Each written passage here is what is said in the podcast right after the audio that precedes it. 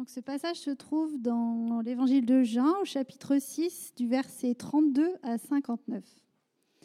Jésus leur dit, En vérité, en vérité, je vous le dis, ce n'est pas Moïse qui vous a donné le pain du ciel, mais c'est mon Père qui vous donne le vrai pain du ciel.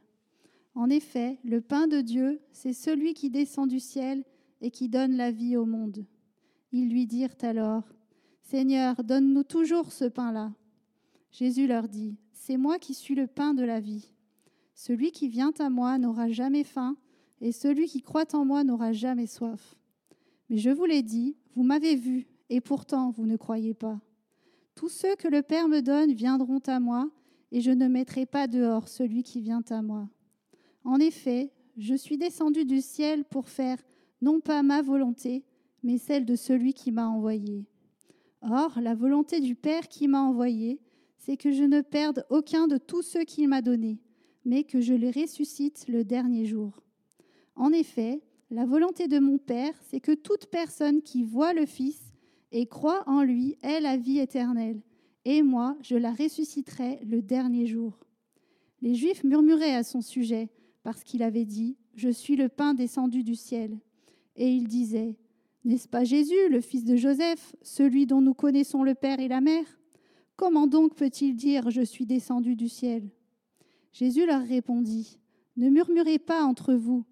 Personne ne peut venir à moi, à moins que le Père qui m'a envoyé ne l'attire. Et moi, je le ressusciterai le dernier jour. Il est écrit dans les prophètes Ils seront tous enseignés de Dieu. Ainsi donc, toute personne qui a entendu le Père et s'est laissé instruire vient à moi. C'est que personne n'a vu le Père sauf celui qui vient de Dieu. Lui, il a vu le Père. En vérité, en vérité, je vous le dis, celui qui croit en moi a la vie éternelle. Je suis le pain de la vie. Vos ancêtres ont mangé la manne dans le désert, et ils sont morts. Voici comment est le pain qui descend du ciel. Celui qui en mange ne mourra pas.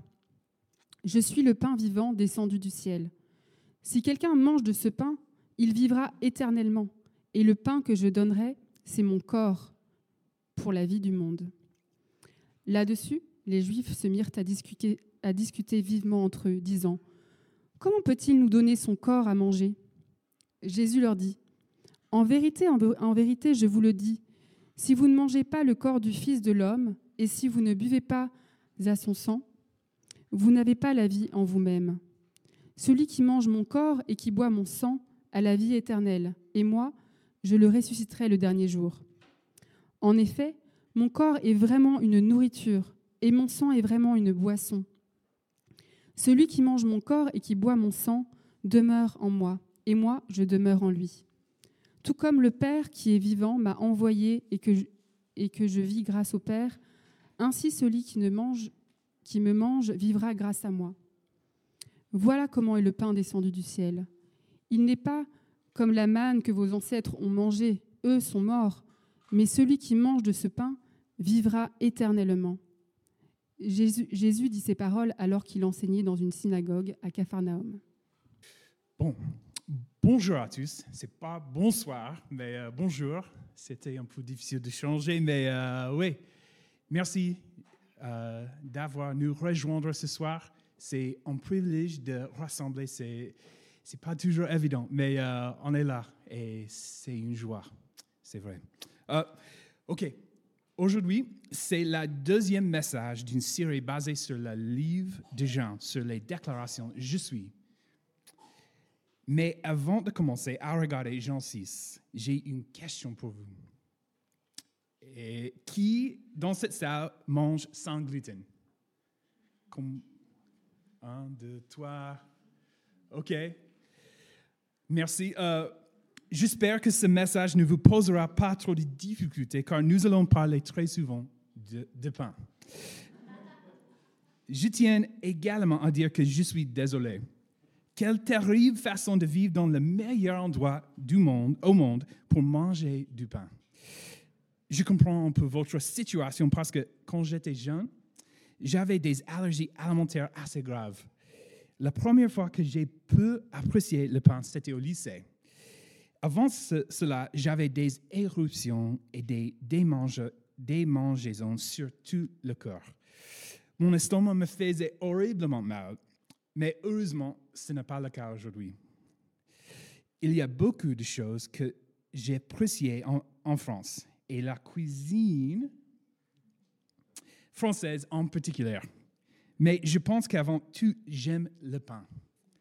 La boulangerie préférée de ma famille est à la Croix-Rousse. Et elle s'appelle Partisan. Nous avons appris à connaître un peu le propriétaire et sa femme. La première fois que j'ai mangé une de ces baguettes, je me suis rendu compte que je, n'avais désolé, je n'avais jamais vraiment goûté le vrai goût du pain. Toute ma vie, j'avais mangé des trucs fabri- fabriqués dans des usines qui ne ressemblaient en rien à du vrai pain. À chaque fois que nous retournons aux États-Unis, on a du mal à acheter du pain. Lorsqu'on goûte à la vraie chose, on ne peut plus se satisfaire des substituts. Nous sommes trop gâtés ici en France. Eh bien, même si le titre de ce message est Je suis le pain de vie, ne, ne vous inquiétez pas les sans gluten, Daniel et les autres. Euh, ce message s'applique aussi à vous. Ce passage est un long discours. Ça, c'est pourquoi on a lu pas mal de versets ce soir. Mais euh, cet long discours qui se déroule entre Jésus, la foule qui le suit et ses disciples. On ne peut pas s'arrêter sur chaque verset, vous inquiétez pas. Mais il est important de comprendre que cette première déclaration, Je suis, de Jésus, nous est présentée dans le contexte d'un long message que Jésus a prêché. Nous allons donc examiner ce message ensemble, un peu comme une étude ce soir.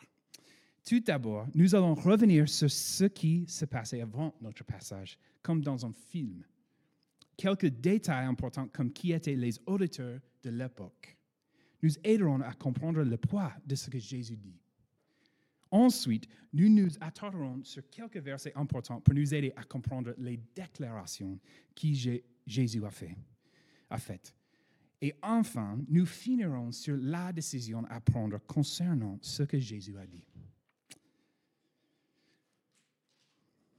À travers les détails, les déclarations et la décision, nous verrons que Jésus est le pain de vie qui a été envoyé du ciel par Dieu le Père pour apporter la vie éternelle. Premier point cet après-midi. Comme il le fait souvent dans les évangiles, Jésus agite et parle à la fois au niveau micro et au niveau macro. Il parle et travaille sur le moment. Mais parce qu'il est Dieu dans le chair, euh, comme Daniel l'a rappelé la dernière fois, Jésus parle et travaille aussi dans, dans un contexte beaucoup plus large, dans l'histoire du salut. Il accomplit la prophétie et atti- attire l'attention sur la grande histoire de la Bible et son rôle dans l'histoire du salut. Avant d'en arriver aux déclarations que Jésus fait sur lui-même, il est important d'établir le contexte dans lequel Jésus parle. Il y a deux contextes importants à prendre en compte, l'immédiat et l'historique. Les deux se concentrent sur cette image du pain. Voici les détails du contexte immédiat, au fur et à mesure que les faits se sont déroulés. La foule qui suit Jésus vient d'être témoin d'un miracle étonnant. Au début du chapitre 6, Jésus nourrit au moins de 5000 personnes avec cinq petits pains et deux petits poissons. Après ce miracle, la réponse de la foule est de tenter de faire de Jésus le roi par la force. Ils sont prêts pour la révolution. Ils veulent un roi et un royaume terrestre maintenant. Mais ce n'est pas le plan de Dieu pour Jésus. Alors, Jésus disparaît et arrive de l'autre côté du lac en faisant un autre miracle et en marchant sur l'eau. Lorsque la foule réalise que Jésus est parti, ils décident de le suivre de l'autre côté du lac.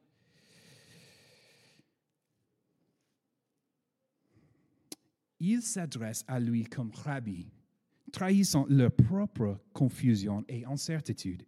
Ils le reconnaissent comme enseignant, bien qu'il soit sur le point de contester son enseignement. Ils le réclament comme roi, bien qu'ils comprennent peu la nature de son règne. Jésus sait ce qu'il recherche vraiment. Jésus leur répondit, en vérité, en vérité, je vous le dis, vous me cherchez non parce que vous avez vu des signes, mais parce que vous avez mangé du pain et que vous avez été rassasiés. Les gens ont effet vu des signes de leurs propres yeux, mais ils ne les ont pas vus correctement, car ils se sont arrêtés aux signes extérieurs, c'est-à-dire qui, ce qui a rempli leurs estomacs. Et ils n'ont pas vu que ces signes pointaient à une réalité plus profonde. Si le peuple voyait clairement des bénéfices, euh, il ne pourrait pas se contenter des bénéfices terrestres. Mais il serait obligé de comprendre que Jésus est la source de toute vie. Jésus a compris qu'il voulait juste que leurs besoins physiques soient satisfaits c'est pourquoi il décide de prêcher un message en utilisant cette métaphore du pain. Dans le contexte de cet incroyable miracle qu'il vient de vivre, le peuple a besoin de réaliser qu'ils n'avaient rien compris au miracle. Ils avaient vu le miracle et, et voulaient plus des signes. Mais ils ne comprenaient pas la signification de ce que les signes indiquaient. en arrivant au verset 32, ça c'est le, premier verset de notre passage, nous voyons qu'il y a un autre contexte que nous ne devons pas oublier, le contexte historique. Ce qui se passe dans ce passage se produit à la lumière des événements de l'Ancien Testament, Moïse et la main et dans l'Exode. Ces Juifs connaissaient très bien l'Ancien Testament. Alors ils commencent à demander à Jésus de, euh, il commence à demander à Jésus des signes et de sa puissance terrestre. Il ne faut pas oublier qu'ils sont encore à la recherche d'un roi pour régner aujourd'hui, maintenant, à cette époque-là. À la lumière de ce que Jésus venait de faire avec le pain, ils évoquent l'histoire de l'Exode. Ils demandent, que fais-tu? La réponse de Jésus est de changer l'orientation de ce dialogue. Jésus leur dit, en vérité, en vérité, je vous le dis, ce n'est pas Moïse qui vous a donné le pain du ciel, mais c'est mon Père qui vous donne le vrai pain du ciel. En effet, le pain de Dieu, c'est celui qui descend du ciel et qui donne la vie au monde. À chaque fois que la foule ne comprend pas clairement ou n'aime pas ce que Jésus dit, son langage s'intensifie et prendre une tournure plus vive et expressive. En gardant ces deux contextes à l'esprit, nous pouvons commencer à examiner les étonnantes déclarations de Jésus. Dans notre passage, il y a trois déclarations importantes que Jésus fait qui sont toutes liées pour souligner son objectif principal. Jésus est le pain de vie qui a été envoyé du ciel par Dieu le Père, le Père pour apporter la vie éternelle. Trois points, comme tout bon prédicateur, n'est-ce pas? Mais Jésus ne dit pas ces choses qu'une seule fois. Il explique clairement à ses auditeurs ce qui est important en répétant, alors même que la foule réagit avec incrédulité et frustration. Dans une culture orale comme celle-ci, la répétition était essentielle pour souligner ce qui était important. Il n'y a pas de PowerPoint sur la mur de la synagogue. La première déclaration, je suis le pain de vie. Au verset 32 et 33, Jésus en dit clairement qu'il est le vrai pain du ciel. Mais la foule ne comprend pas ce, qu'il dit. Alors Jésus répète très simplement cette métaphore trois fois. Comme on, voit, c'est moi qui suis le pain de la vie. Sur quoi Jésus met-il l'accent en répétant cette phrase encore et encore? En retour sur les deux contextes nous donne la réponse.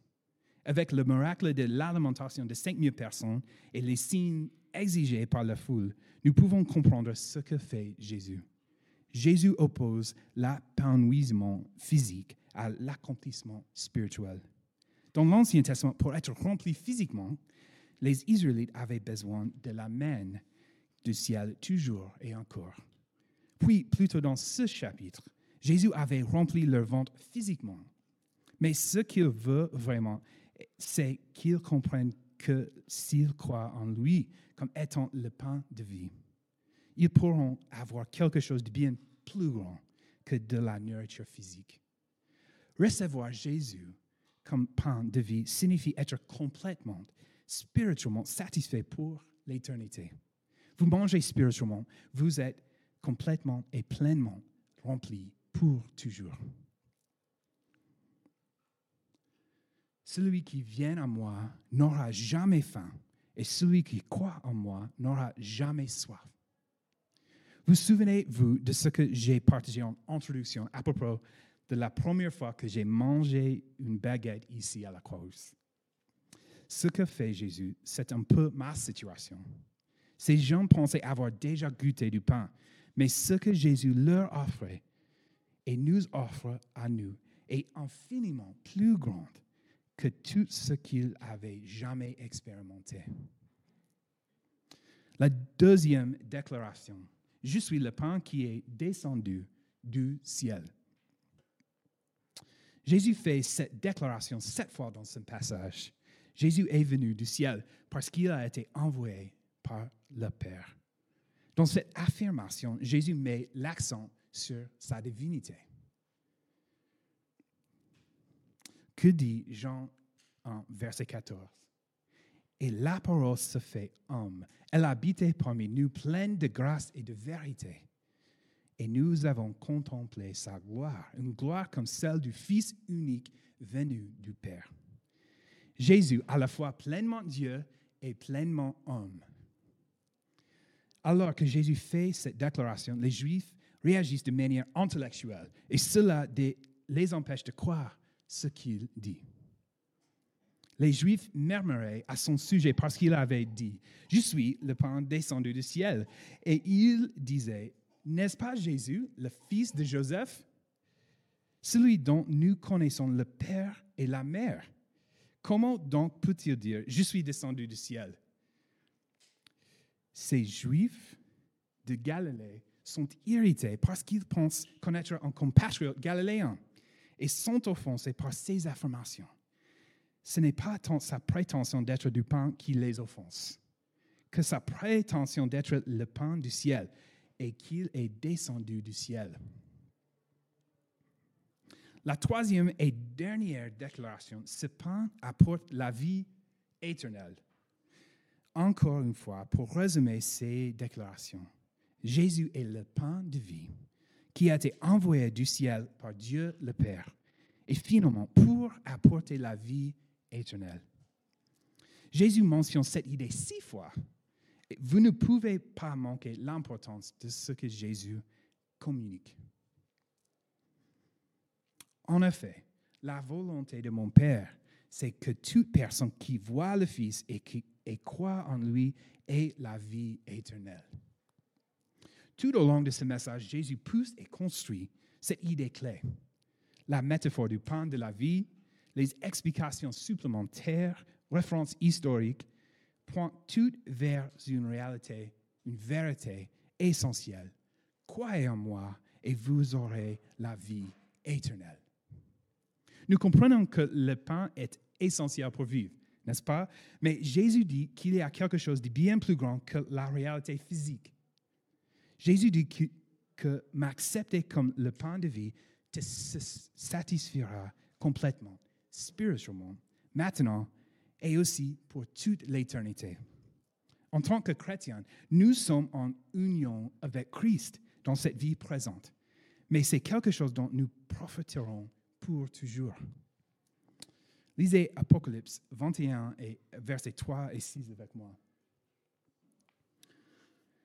j'entendis une voix forte venant du ciel qui disait, Voici le tabernacle de Dieu parmi les hommes. Il habitera avec eux. Ils seront son peuple et Dieu lui-même sera avec eux. Puis il me dit, je suis l'alpha et l'oméga, le commencement et la fin. À celui qui a soif, je donnerai à boire gratuitement de la source de l'eau de la vie. C'est la même promesse que Jésus a faite dans notre passage pour ceux qui croient en lui. La vie éternelle signifie que c'est la future glorieuse que nous pouvons espérer. Troisième point, la décision. Peut-être qu'après avoir entendu ces paroles, tu te dis, d'accord, mais c'est difficile d'accepter et de croire que Jésus est celui qu'il dit être. Prends courage. Tu n'es pas seul. Juste après qu'il ait prêché ce message à la fin de Jean 6, beaucoup des premiers disciples de Jésus avaient également du mal à croire ce qu'il disait.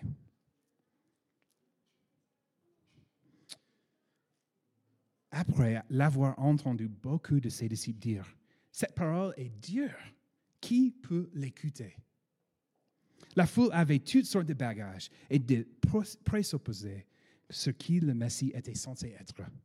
Il avait des obstacles intellectuels parce qu'il connaissait le père et la mère de Jésus et où, et où il vivait. Il avait des obstacles émotionnels parce qu'ils étaient confus et ensuite irrités par les paroles vives et sanglantes que Jésus utilisait à leur égard. J'ai une autre question pour vous ce soir. Quel bagage intellectuel ou émotionnel t'empêche de croire et accepter que Jésus est ce qu'il est, ce qu'il dit être? Qu'est-ce qui t'empêche de suivre Jésus? Le message que Jésus prêche est une invitation radicale pour les gens à venir faire l'expérience de la vraie vie éternelle en lui. Mais j'espère que ce soit tu entends ce message de Jésus comme une invitation pour toi aussi. Mais que signifie croire en Jésus? J'aime bien cette citation. Croire, c'est manger, accepter, recevoir, s'approprier. Il ne suffit pas de venir écouter. Il ne suffit pas d'admirer pour obtenir des informations. Vous devez manger. Vous devez vous approprier. C'est notre responsabilité.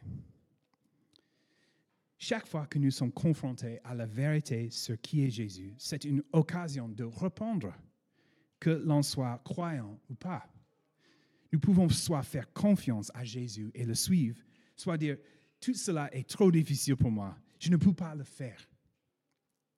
Alors, j'aimerais vous demander encore une autre question. Quelle est votre décision aujourd'hui? Quitterez-vous cette salle en répondant comme certains de ses disciples? Dès ces moments, beaucoup de ses disciples se retireraient et atterreraient de marcher avec lui. Ou répondrez-vous comme Pierre l'a fait? Simon-Pierre lui répondit, Seigneur, à qui irions-nous? Tu as les paroles de la vie éternelle. Et nous, nous croyons et nous savons que tu es le Messie, le Fils de Dieu vivant. Ça, c'est, il a, il a compris la vérité, la bonne nouvelle pour nous nous pouvons faire écho à Pierre. Tu as les paroles de Dieu de la vie éternelle. L'interaction quotidienne avec les Écritures est la façon dont nous pouvons faire l'expérience de la vie avec Jésus maintenant, aujourd'hui sur terre. Vous pouvez, maintenant expérimenter ce que vous vivrez pour l'éternité. Mais comment faire?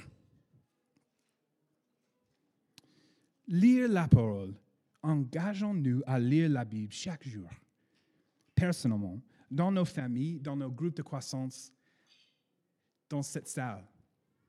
Nourrissons-nous de la parole de Dieu en 2021.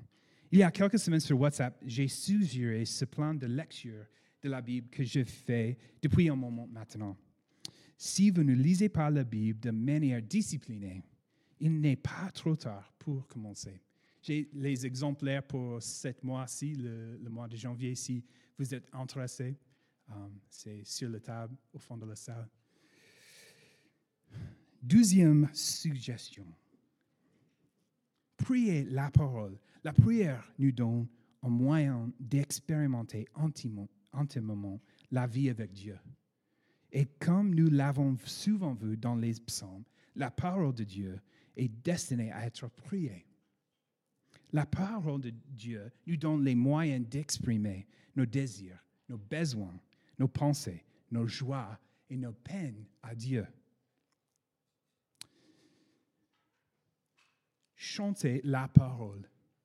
C'est une question à laquelle vous ne pensez peut-être pas dans un contexte comme celui-ci.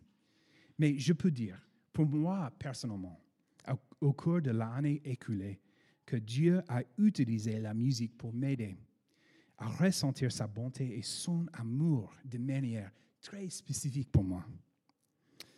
Il y a des moments où la lecture des Écritures ne m'a pas transformé, mais quand je commence à chanter, je peux sentir le Saint-Esprit adoucir mon cœur à son œuvre. Le chant est puissant lorsque nous chantons des chansons pleines de la parole de Dieu qui nous dirige vers Jésus. Vive la parole, mettez-la en pratique, demeurez en Christ et à travers l'œuvre puissante du Christ dans nos vies. Mettez en pratique ce que vous lisez, priez et chantez.